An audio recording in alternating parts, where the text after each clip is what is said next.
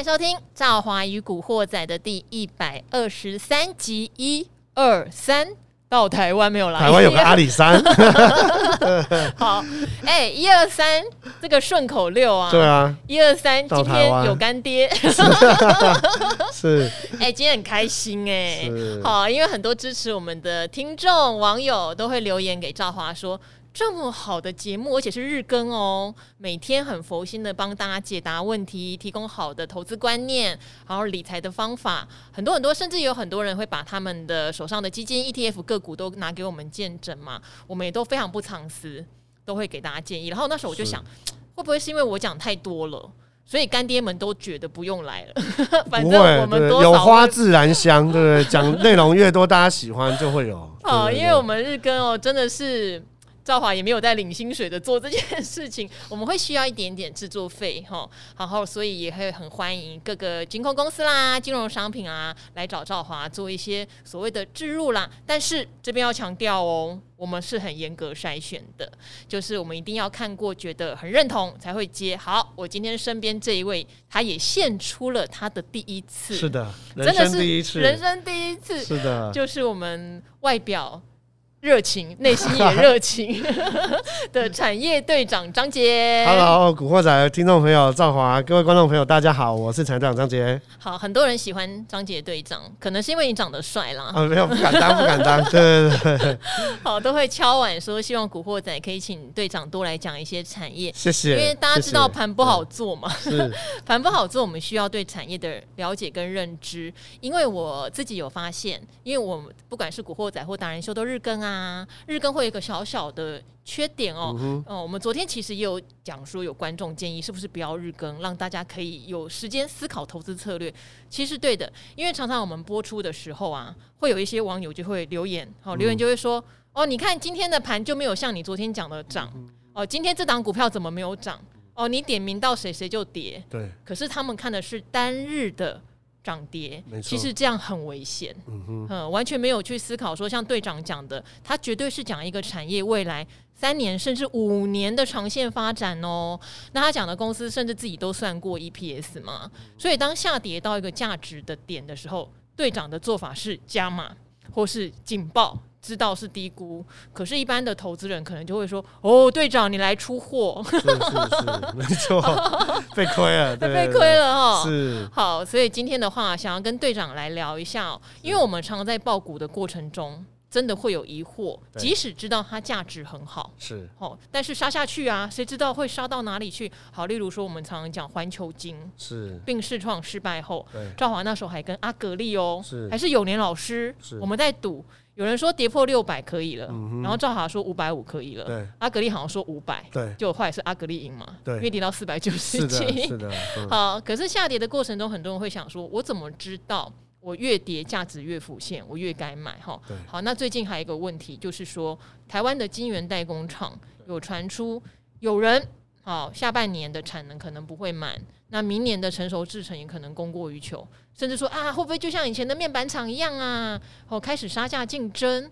好，我觉得这两个问题想要请队长来帮我们分析啦。是就是我们要怎么判别一个龙头股或是一个非常好有价值 EPS 的公司在下跌过程中你抱得住？OK，甚至加码，然后再来是我们的晶圆代工产业，我现在到底该怎么评估啊？越跌越便宜了呢？嗯哼，嗯，好，那我简单回答赵华这两个问题哈。第一个，其实，在下跌的过程当中哦，其实大家都是凄凄惨惨戚戚啦。嗯，那看着每天开盘系统或者是你账上的一个亏损在扩大，其实是痛苦的，痛苦的哈。所以这个东西其实真的要有专业的操盘人，或者是你真的要有经验，自己去痛过，你能够透过。这个反省，然后呢，定痛定思痛之后升华。嗯，你不能每次都犯错，然后就原谅自己。你所谓的犯错，说他在跌，明明知道有价值还乱砍一番。哎，没有，有两种，有两种哈。我我建议大家哈，尤其是比较灵活的一个短线的，不是短线啊，比较灵活。台湾是比较浅碟的一个操作者哈。你在第一时间减砍股票，我再讲一次，第一时间的减码。例如说，大盘已经跌破季线，嗯，哦，任何股票我们就简单用季线或月线，嗯，有的人喜欢做强势股，他就定十日线或月线，对，这都是很简单的均线理论。第一时间的减码，因为停损是纪律，乱砍是情绪，嗯，那你第一时间没有减码，因为一般来说，真正比较灵活的就四种方式：减码，或者是停损，再来是换股哦。减码停损是一样的哈。那换股或者是所谓的呃凹单跟摊平，嗯，那摊平其实有时候越摊越平。例如说，我们就来讲环球金，有人六百开始买，对啊，五百五也开始买。我那时候想说五百五够啦，对，那五百的时候又开始买一张五十几万贵三三，那只有巴菲特会摊平，我就买一百股嘛，我们一定摊平。对，所以我刚刚讲啊，第一个你要交易策略，好，所以第二个部分呢，其实你在第一时间如果没有减股，你没有没有没有降低持股部位，你会很容易动辄得咎。再来。你抱得住抱不住，其实取决于你自己的一个投资心态。嗯，有的人呢，其实是贪心鬼，的人是胆小鬼。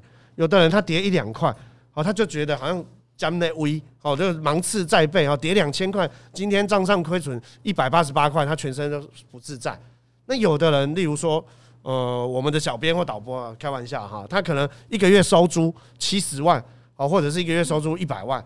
那他对于这些亏损，或者他本来就用闲钱来做投资，他的心态上已经很健康。嗯，他账上的亏损，甚至他见过大风大浪。听完，我觉得我不太健康。嗯，所以有些人，例如说，我举例哈，我记得很清楚哈，我自己在这个 FB 上公开的一个场合提到过，在二零二零年三月十九号，嗯，台积电那一天。应该是在两百五十块，吓我一跳，然后三一九对你有那么大的冲击啊？不是，是熔断熔断之后，熔断的三一九，在我们 COVID-19 发生的，不是之前的那个三一九，不是那个三一九枪击啊，那个时候可能还年轻，所以我要我要讲的是，呃，那个时候你其实就有很多人进来买台积电，是，所以回到我们今天的第一个问题哈，我认为，例如说像龙头股，对，环球金、中美金都是龙头股，嗯，台积电也是啊，台积电当然也是哈，他们具有产业的竞争优势。而且他们是大，嗯，小公司容易倒，大公司其实不管你，如果没有时间做财务的检视，嗯，它有它产业的优势跟它的市值，嗯，还有它的竞争力，它就比较属于可以，例如说逢低摊平，嗯，哦，例如说我们来简单也平反一下，我们讲过的一七九五的美食，它是属于学名药厂里面的龙头股，是，它是所有台湾学名药厂里面营收最高，我们不讲新药或不讲这个医材，它是龙头啊。哦，你说感冒用思思，那五洲制药，嗯，它没有上市贵了哈。你说永信，你说这个森达，很多很多做药的，葡萄王等等，它其实营收都没有美食那么好。是，所以有时候挫折只是过程，大赚早已决定。可是这很简单，这一句话什么时候决定？在你愿意静下心来，听听赵华跟跟你讲一些基本面、一些投资观念逻辑，这个时候你把你的心。你的资产配置还有你的所谓的交易策略定好的时候才决定，所以我是我我认为，然后今天没有办法讲那么多形而上的东西。嗯，我觉得交易其实是一个艺术，是一门修为。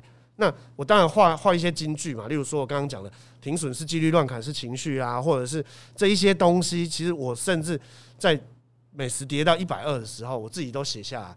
我说这个挫折真的就只是过程。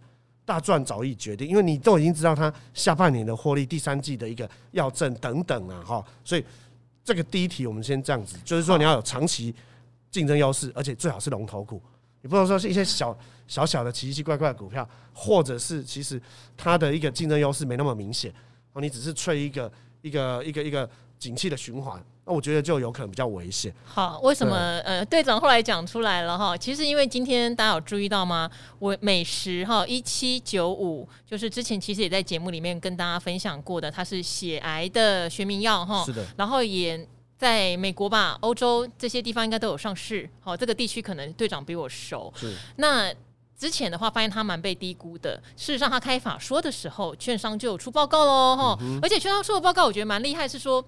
我有一些同学也有在做研究嘛，对，就有估说今年的 EPS 大概十块钱，当然这十块钱有两块钱的业外，没错，好，所以那时候大家就觉得这东西很稳，好，而且明年的单子也都确定，因为这种用药的东西，它会累加上去，它是累加上去的，对，好，但是呢，有一次队长上了达人秀聊了一下，其实队长在上达人秀聊之前，赵华已经跟队长讲过，因为这我很早，我们两个都是很早以前就知道的，这样。隔天就跌停板。那不得了了，就很多人说队长你出货吗？然后我那时候就有点满头问号。是，这时候你就会出现考验喽。对，因为他那一根跌停板也蛮鲜的，他就一下灌破，真的是投信，好像就灌破很多均线哦。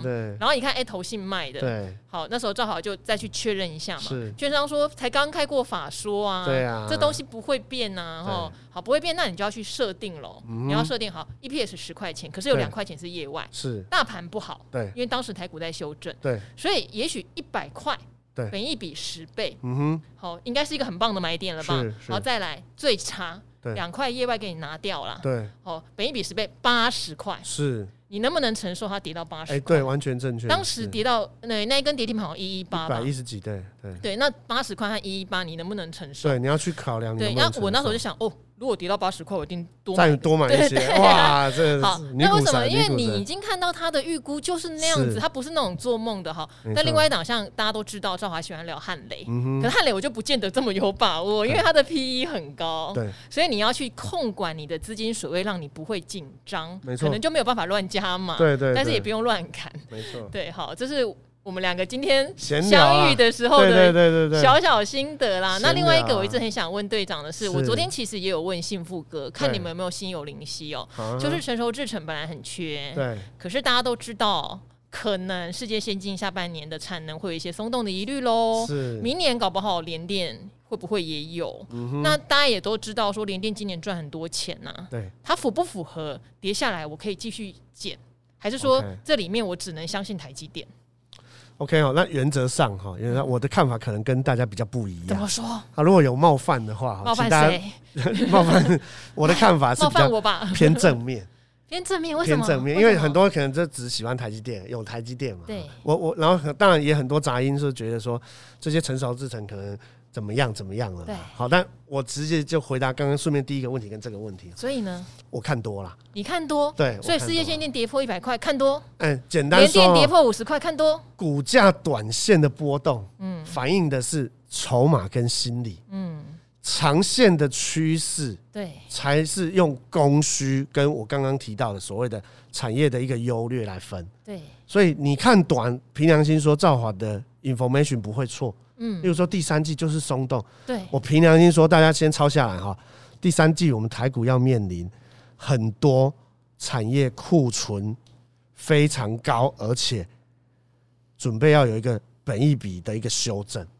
对，例如说修正现在其实已经展开喽。瑞昱或者是天钰或呃敦泰哦，或者是联勇、联勇、联勇、天钰驱动 IC，去年赚六十块。对，好，那敦泰那些就不用讲了，那 EPS 来看都五倍。嗯，哦，甚至跟面板相关的面板驱动 IC，嗯，可是股价反映的是未来，对，面板的报价滴滴咯，滴滴咯，还在跌，还在杀，对，所以这个东西你的未来不确定性是很高的，嗯，库存是很高的，那供过于求的状况是不好的，那你当然一定要处理，嗯，那我个人哦，我们就讲，我认为面板跟半导体是天有点天差地远。也对啦，一个光电业嘛，一个是半导体啊。那我觉得不会步入，例如说，大家常常就在讲说啊，LED 这样子，面板这样子。哦，我跟你讲，因为我跑 LED，所以富彩在涨的时候。我就会提醒大家，是的，要注意他规划的今年 EPS 有没有达成，一定要每个月每个月去确认。第四季要落惨了啦，后来就跌嘛，因为他第四季提炼了一些费用，对，他的 EPS 就掉很多了。是，那后来投信又砍一轮嘛，所以这个东西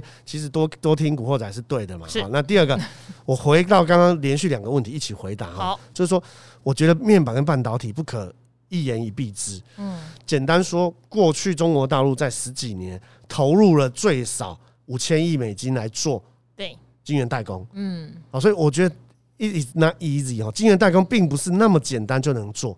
我不像我今天可能种兰花，当然做兰花也也很难啊。我们是兰花王国，开玩开玩笑，我的意思说不是真的说啊，我们挖一些奇美、友达、群创的人，挖一些 Samsung、LG 的，我们来做面板。它不是烤面包啊，我觉得你在暗示讲罢啦，梁孟松啦。你看这些该挖的人，对啊，你看挖了这些哦，讲罢对不对？梁孟松这些团队，这些去起死中国大陆真正赚钱的晶圆代工，只有台积电南京厂。嗯，那你说 SMIC 中中芯或者是华虹，对，他们其实的营运财务状况那个波动都很大。对，所以简单说哈，我套句我二伯说的。哎呦，张忠谋董事长啊，没有开玩笑。二伯是张忠谋董事长，开玩笑啦，不是啊，跟各位观众朋朋友说抱歉哈。我张忠谋董事长他说哈，其实像美国或者是一些这个料工费、薪资啊很贵的地方来做晶圆代工是一场灾难。可是没办法啊，美国人要我们去，没有错啦啊，他们要做，例如说像台海危机嘛，环球晶哦，他他并购世创，他失败。所以德国人跟美国人觉得说，好像系金元只剩下信高啦、信越、日本跟台湾、韩国，嗯，那再被再被台湾买走，那我们没有一些战略物资，嗯，所以他们有一些战略物资想要自己做，可是真正做出来的效果如何？啊，这个问号啊，我我个人比较偏向这个力晶董事长黄崇仁他讲的，对，他说很多外资，但我没有要得罪外资，我引用他讲了哈，很多外资没有在产业里。嗯。哦，他不懂哦。你说我我我当然可以用数字算嘛啊，对对，这个这个万红万红董事长，我用数字来算，我用直线法，嗯哦，我会觉得说开了一座厂、两座厂、三十八座厂，所以算出来的产能几万片，我也可以算，你也可以算，大家就比谁算的页数多。可是真正你没办法算的是，例如说物联网的这些需求，嗯哦，聚沙成塔、智慧型穿戴装置，以前没有，过去有，现在会很多。哦，智慧的这个 TWS 耳机、咖啡机、扫地机器人，这些其实都是成熟制成，那更不用说 AI 或五 G。所以我个人认为，半导体第一个没有那么好做，嗯，不会像面板一样，就算你真的要这个所谓的弯道超车，其实弯道超车讲十年你也超不了车啊。所以我认为这个晶圆代工不是那么容易被弯道超车。第二个，产能开出来的利用率，甚至有一些财务状况不好的，你像大陆很多就已经。比哩哩哩啦啦了嘛，所以我觉得这个东西不会像面板那样，所以我个人并没有那么的悲观。嗯，那如果没有那么悲观，当然很多股票修正到了哦，例如说可能你在真的第三季，我刚刚讲了这一段反弹上来，如果第三季大家又不如预期，又开始在清库存，然后又在修理世界先进。或者是刚刚联电啦，联电、力积电，甚至连台积电都被拖累。对，我对于这一卦的族群，我不会只忠于台积电。嗯，我会觉得其实二线晶圆厂价值还是存在。联电第一季赚一块五。对，哦，世界先进 Venga 它怎么样，还是有台积电的一个富爸爸在保护。好，所以我觉得，就算大家觉得说啊，稼动率简单说了，你考一百零五分，现在只修正到考一百零二分或九十九九十九分。稼动率还是很满，并不会真的就像大家讲的说，好像天崩地裂。我的看法比较偏正面。哎，是，我觉得队长给我一个很好的启发耶，是因为我们很多时候股价或者是我们的判断，对。要走在产业景气的前面，好，所以当我现在听到利空哦，是哦，就是刚刚讲的，可能产能利用率下滑会松动，因为驱动 IC 的状况比较不好。对，那世界先进接的比较多的驱动，是。可是未来还有很多的新应用要进来，没有错。哦，不管是五 G 啦、互联网啦、指纹辨识啊，或者等等，甚至高速传输的，对对，像因为现在的话会有一点终端需求的问题，是哦。然后呢，很多的产业结构在调整，哈，不好的会出去，对。但是未来有蓬勃发展的会进。进来呀，然后车用啊，对不对？对好，所以嗯，我觉得你给我一个新的启发。当我听到这些坏消息的时候，反而去留意股价修正到什么样的程度。没错，而且竞争力的问题要考虑。啊对，因为这个刚刚讲，对岸投了五千亿是美元，对，也做不出来。就算你是假设我们是新的，假设赵华是小米的董事长，嗯，这些二八纳米开出来，你其实最好的品质，你还是给台积电。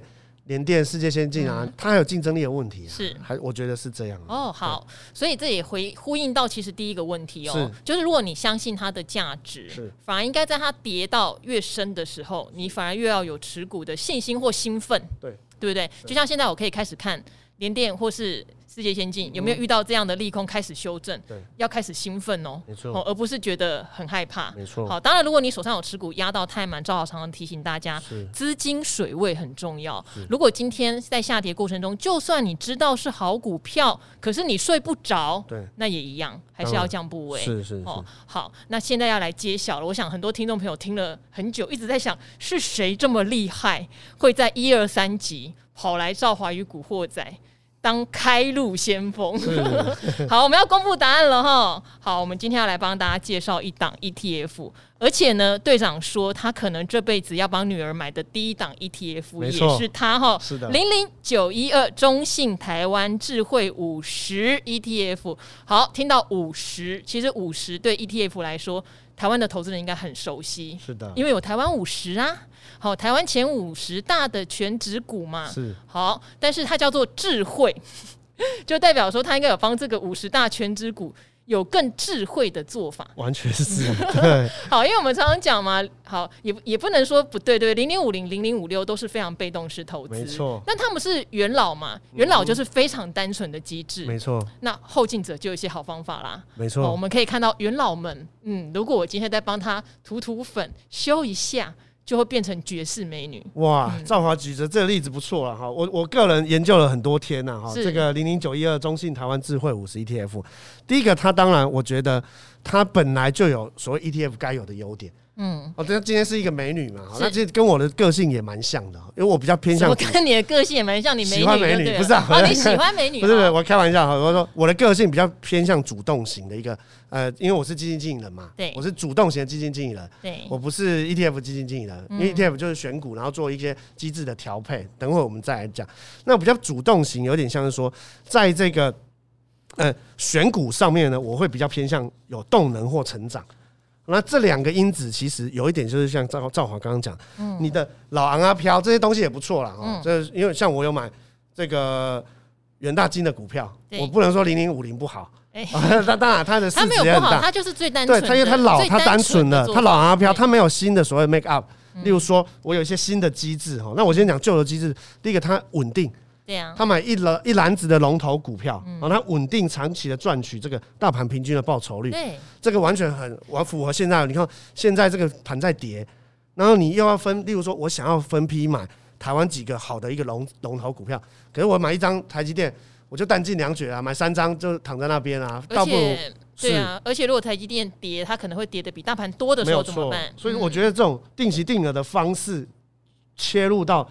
ETF 是最好的方式。嗯、那第二个部分呢，所谓的这个优化的机制，嗯，就是说我们稳定之余呢，我还要多一点优点。例如说，它可能有一些流动性的筛选，权重的这个加减码。那有一点比喻哈，就是说所谓的这个，呃，雪中送炭难，锦上添花容易。哦，像我我们去拜访公司，我很有印象，说我在。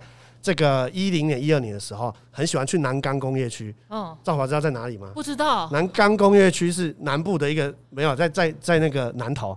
我不知道、欸。南投的三钢里面有几个股票你一定了，上尾。哦哦，然后呢，这个很多股票了哈，很多像这个汽车的，然后还有一些像做这个油封的，还有说做铅酸，茂顺就在南钢，铅酸电池的。谁？铅酸电池。哎，我跟你讲，我很少没有去过的工业区。广隆。广隆，广隆，对，哦那时候去大概二三十块，后来涨到一百多块。好，这做铅酸电池，所以我要讲的是，你在一个雪中送炭，就是说这个东西呢，它还是一个。女生她还没学会化妆之前，是。你就先了解她，嗯，哦，那你等到她爆发之后，你再来嘛。所以，我我的意思只是举例，你这是挖掘潜力股，对，挖掘潜力股。送炭，雪中算有点像是拜访公司跟女生，就是 追女生。你你在她是还是大学的时候，还是璞玉的时候，你就行动，嗯，哦，那。什么叫做行动？就是说，这个哦，零零九一二，它会有一个优化机制，就是说，在你盘好的时候，嗯，它会做一个主动式的一个所谓的一个筛选，好，例如说，它把投动能跟成长。对，那当然，它规模、品质跟价值，这个是很稳定的。哎，我问一下，它一样也是台湾前五十大权值股，完全是哈，所以它就是零零五零的基底，对不对？啊，对。好，今天料端出来，零零五零不用说嘛，你全台湾其实刚刚讲了，你你前五大市值的成分股，你说要倒了要干嘛了，不容易哦。哎，大家不要忘记哦，你今年如果是做中小型股，你有的跌了四成五成，没错。可是你做大盘的话，就十几趴，哦，差很多。有时候你不要以为你能打败大盘，你不见得能打败。大盘哦，没错，好，所以零零五零有它这个基本盘，对不对？没错，这盘菜端出来，可是做法像我喜欢吃辣，是，如果能够再加辣一点点，对，你会觉得更美味，而且它可以避开某些风险，完全是。嗯所以这是赵华讲哈，就是说，就我来讲，它其实就是优化版的。好，怎么优化法？那很简单啊，例如说，你每一年主流产业都不一样，对呀。然后去年有驱动 IC，去年有航海王，对，有钢铁人，对，在前年可能有这个风力发电，对。那每一年当然半导体或是塑化了这些基本盘都在，轮来轮去，对。可是你要怎么优化？简单说哦，例如说它这个第一个方式是说成交量。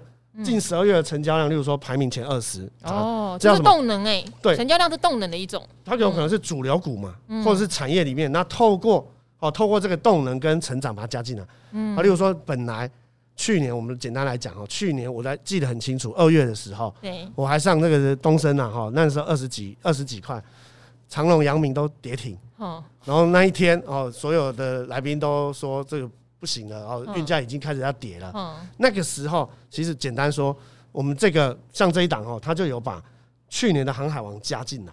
那为什么中信台湾智慧五十会加进来？对，因为航海王在滚量的时候，它可能占大盘成交比重慢慢的从五趴、六趴、七趴，这个时候加进来，那你会有一个动能跟成长的因子。那进来的时候，简单说，例如说像长隆、阳明跟望海，嗯，台湾的第六大。哦，第三大、第六大，那全世界第三、第六嘛，哈，这这几这三个货柜航运都在前十名里面。那好，它后来当然最热的时候，它占成交量的比重最高到三成多。嗯，哦，那这个时候其实早在我刚刚讲的哈，就是说它还是乏人问津的公司的时候，哦，例如说加他们这个回溯的时候，有有去年有加加进这个，它还在学化妆之前，嗯，哦，例如说它还是一个。美女的时候，她就会加入一些机制。我懂了。是的，你发现她有点在变美。完全是，然后呢？然后越来越多人追。他本来他本来底子就很好，是，他本来就是你基本好不好？你看到班上五十个女生，对，就最漂亮学校最漂亮那五十个嘛，你也不会说差到哪里去这样子。只是他没有打扮，后来就发现，哎，他最近不一样喽。没有错，而且越来越多人追嘛，所以他这个量化的机制很简单，对，开始有滚量，是滚量出来会有好几个产业，嗯那当然哦，你再从里面挑你的这个绩效哦，绝对会比这个。呃，回溯来说哦，会比原本传统型的，例如说，呃，我们就不讲谁，零零五叉，哦，或者是其他，会可能有机会再做主动式的强一点。那当然，ETF 分很多种，我觉得有像市值型的啦，产业型的或高股息型的。那像这个中信台湾智慧五十，它是属于这 smart 型的。就是有一点优化型的，嗯，那当然它也不是没有防守机制啊。我最后我我讲一下它的防守机制啊，这个我自己也蛮喜欢。对，因为你在它变漂亮之前选进来，越来越漂亮，对不对？对。可有天你发现它劈腿了，哎，这个例子我就很难接啊。但我觉得它变漂亮之前。哦，越来越多人追。我们回到股票了哈，等于这张股票的动能越来越强嘛，你当然就把它选进来喽，人气越来越旺，获利也越来越好，它可能占的权重就会往上拉。对，但一定有反之嘛，因为这五十档你不可能全部的动能全部都在往上，那就很难选，一定会有起落。那落的时候，如果我能够稍微避开，没错，哎，那我也可以至少避开，对不对？跌的那一大段嘛。没错，那其实简单哈，他用的方式。刚刚那个是动能哦，他用的方式其实大家都耳熟能详，就是均线理论。嗯，例如说像我自己，很多人说，哎，站稳季线做都不变。对，所以有些股票跌破季线，我很紧张。是，我要去问为什么，打电话给赵华，或者是赶快来思考我这股票有没有问题。对，那一样哦，这种 ETF 呢，它在例如说大盘跌破两百二十四十日啦，好，拍成两百四十日就年线。好，好，跌破年线，它就把动能跟成长的因子取消。嗯，回到就是说我从规模挑。我从品质挑，我从价值挑，所以它跌破的时候呢，它就取消那两个，我不要那么积极了。嗯，然后呢，我就找规模最大的。所以大家会发现，其实跌破年限的时候，对，国安基金要来买。对，兆华去年国安基金最先买的是什么？三个字：台积电。完全正确嘛？他已经买就是规模最大，嗯，哦，价值跟品质最好的。所以呢，有时候涨时重视，跌时重值。跌下来什么时候最？最最容易浮现价值，凭良心说，不外乎就是台积电、哦中钢哦，或者是台硕四吧，这一些其实都在我们台湾五十里面的全市市值前五十大公司。嗯，跌下来其实投资人最能够防御的就这五十个啦。哦，所以我觉得市场上有很多 ETF，我自己深入研究之后，我觉得这个东西其实不妨哦，在下个礼拜六月十三开卖哈，其实十五块十五块就可以募啊，好零零九一二，好它十五块就可以参与。十五块有点像是兆华的这个一天的零用钱嘛，是 什么东西？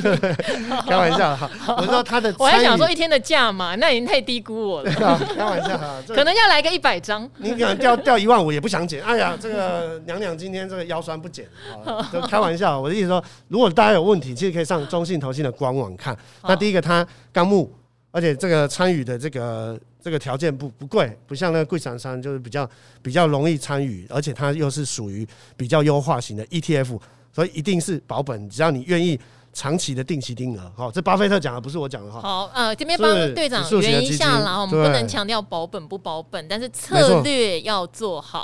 好，呼应我们今天讲的第一个主题，为什么很多股票在跌的时候，队长有信心是越跌越加码，价值没有变，哎。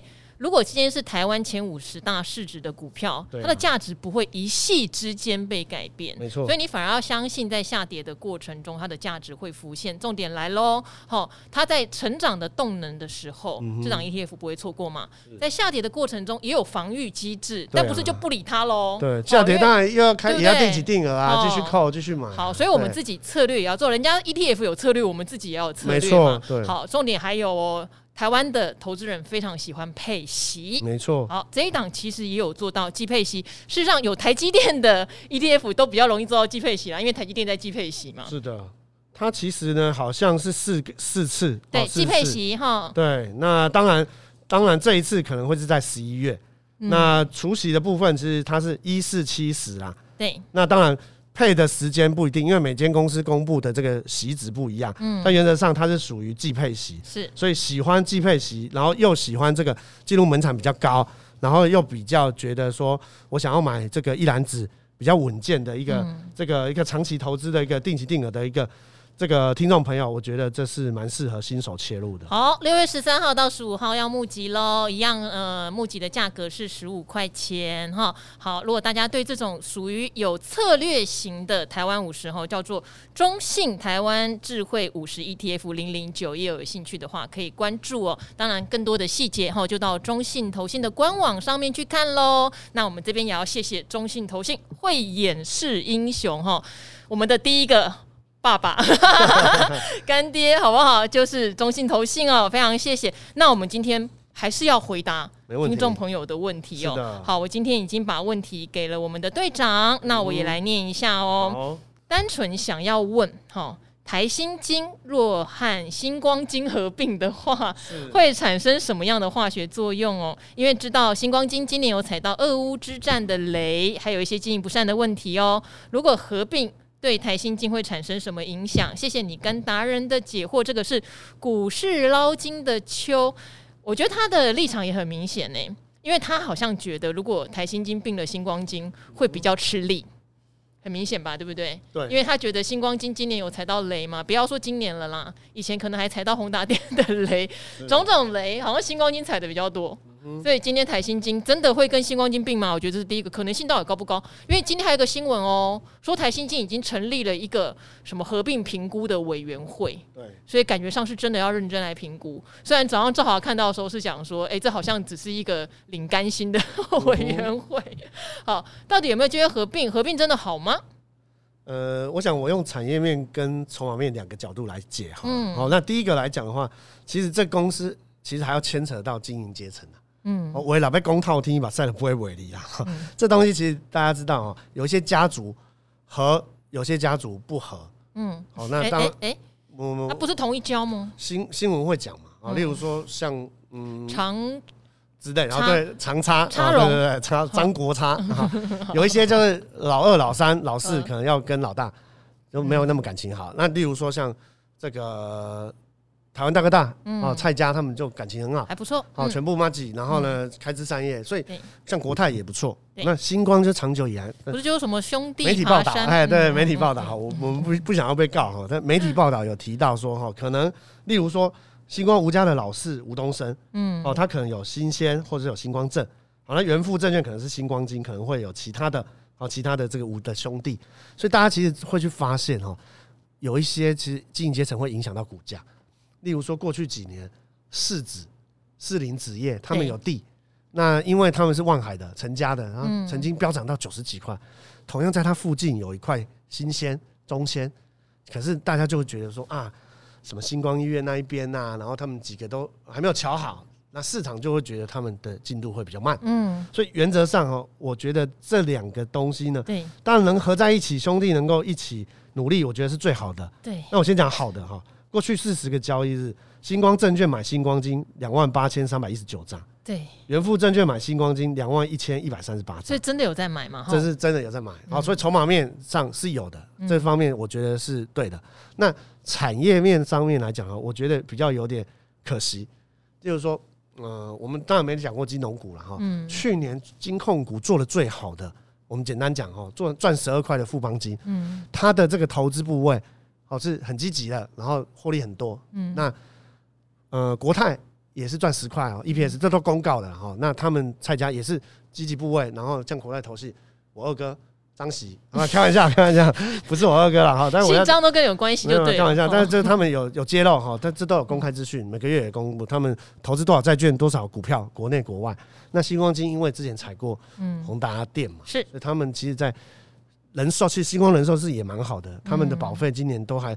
获利都还 QOQ 都还成长很高，是，可是他们就可能相对有一点过去的一个承额啦历史背景，嗯、他们的投资的收益，嗯，跟获利基本上就没那么的那个好。那我要讲哈，产业上面两个要合并哦，我觉得要有中效，嗯，中效那有没有？我觉得没那么高，有没有？星星好没那么高，答案是没那么高。嗯、好，例如说这个这个这个开发金，他买中寿，嗯，哇，大家给他。这个资本，因为他寿险很弱，对，然后他去年就，就是完全互补了嘛，补上了。是像这个星光金跟这个台新嘛，嗯，台新其实去年才刚买这个保德信，嗯，哦，那保德信其实也算是台湾也有经营布局很久的，嗯，那保德信其实也很强哦，那星光人寿又很强，嗯，那两个强强的，有点像是这个兆华遇到这个志玲姐姐，我都。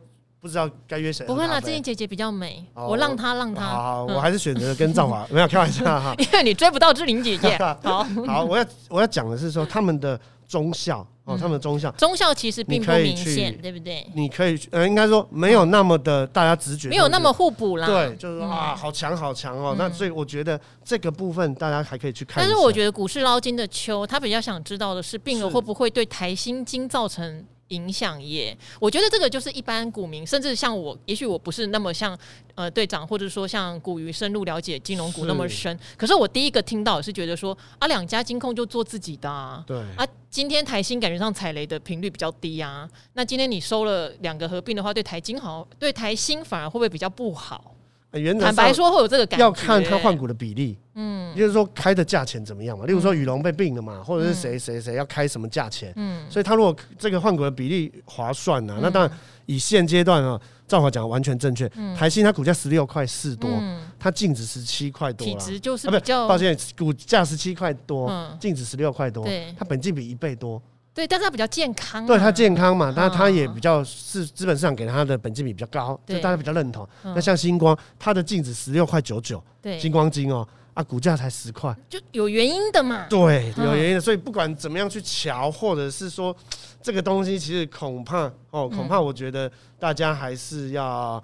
要去看一下换股的比例，或是怎么样去谈这个合并，嗯、因为你一定要两厢情愿，嗯，你的那个价值也不能说怎么样，所以到底谁套利谁，谁怎么样？嗯、我觉得这还有待研究，但是我觉得这是一个好的方向啊，嗯、好的方向，有机会我也可以再深入研究一些。好，是，是也许是好的方向，但赵华是觉得不要并比较好了。好，两家各有它的，你没有那种互补性那么强，对，对，因为你看队长讲的，其实有时候你的直觉也就是对的嘛，他们两家。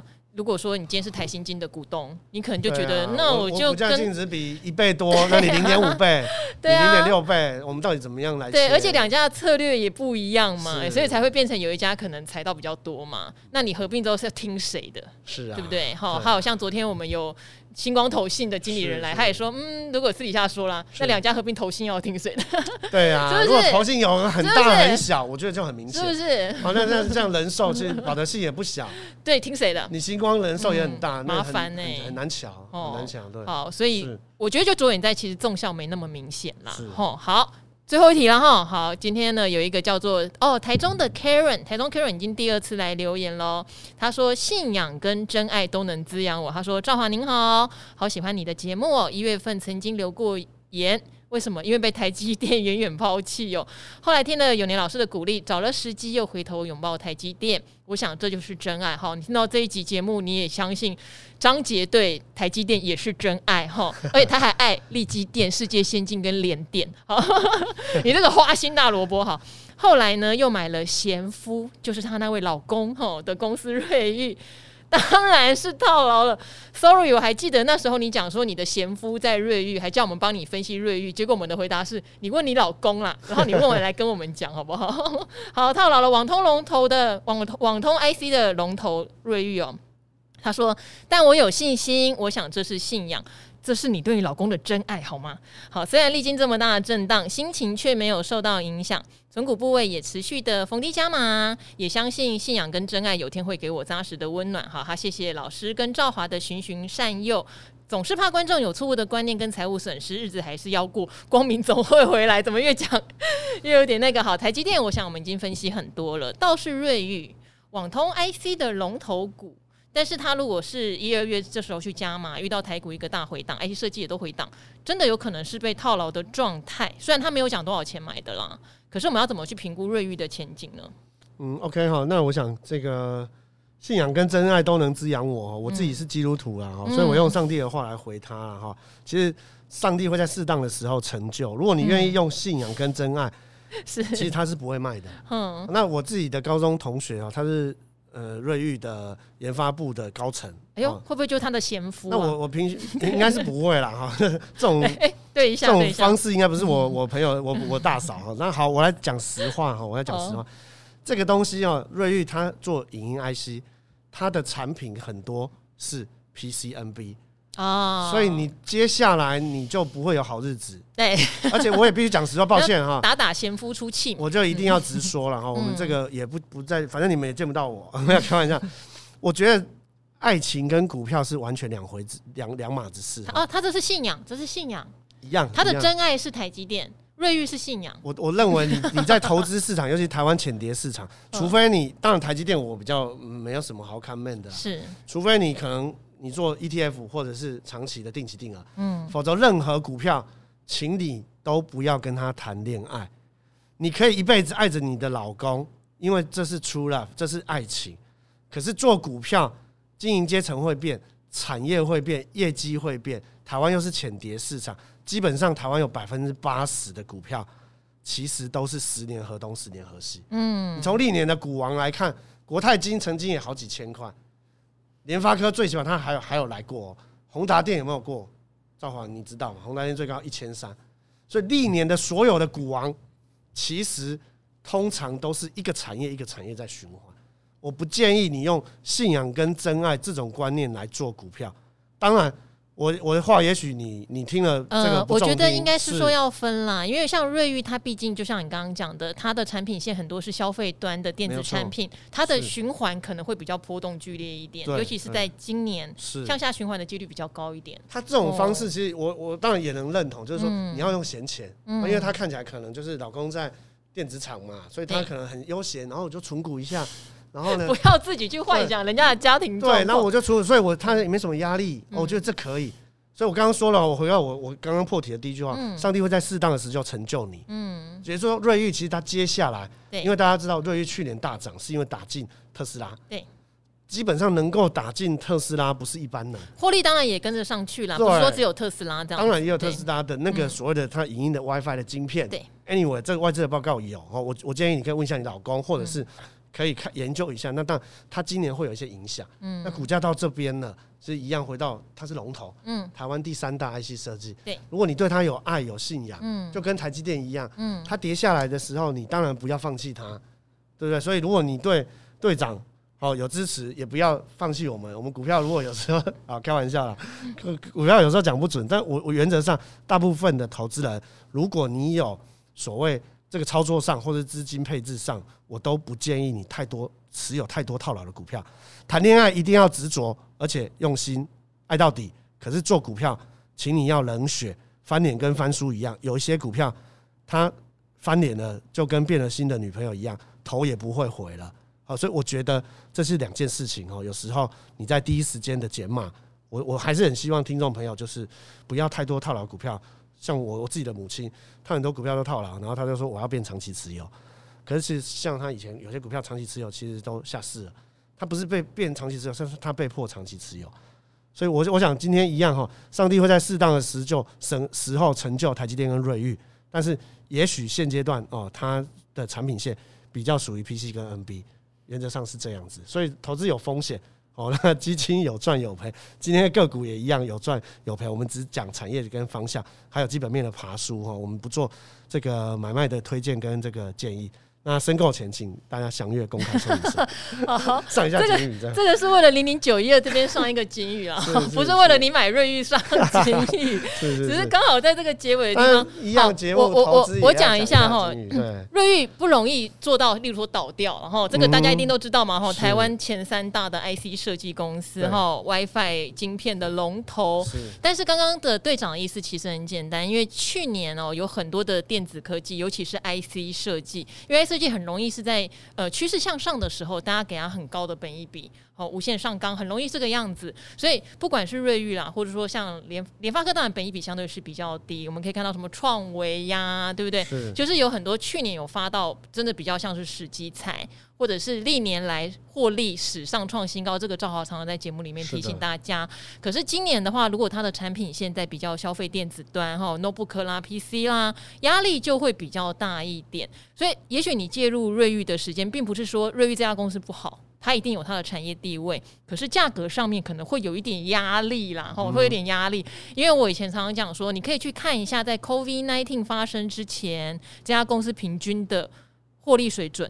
还有股价水准大概在哪里，并不是说它一定会打回原形到跟原来一模一样，可是你可能也是乘以一个一点二倍、一点五倍来当做你的一个基准，跌到那边你觉得 O 不 OK？例如说像瑞昱，可能之前也曾经有一百多块，那如果是跌到不要说一百多块，然后现在四百多，跌到两百多，你觉得 O 不 OK？如果你觉得你往下这样减，贤夫的公司很棒，那我觉得那没有问题啊，一切都是在你的呃怎么讲资金水位的控管，跟你对风险好承受度的。看法，那公司本身有没有问题？我觉得公司本身没有什么问题，对，就是一家龙头厂商，没有错。对，好，但是股价市场的资金它的获利会不一样，会变化。当然，如果对个股压力很大的话，可以参考我们今天的零零九一二 哈，就是 ETF 投资会让你的投资的压力减轻很多。好，那今天的赵华与古惑仔跟我们的产业队长张杰哈，跟我们的听众朋友一起说拜拜吧，拜拜，拜拜。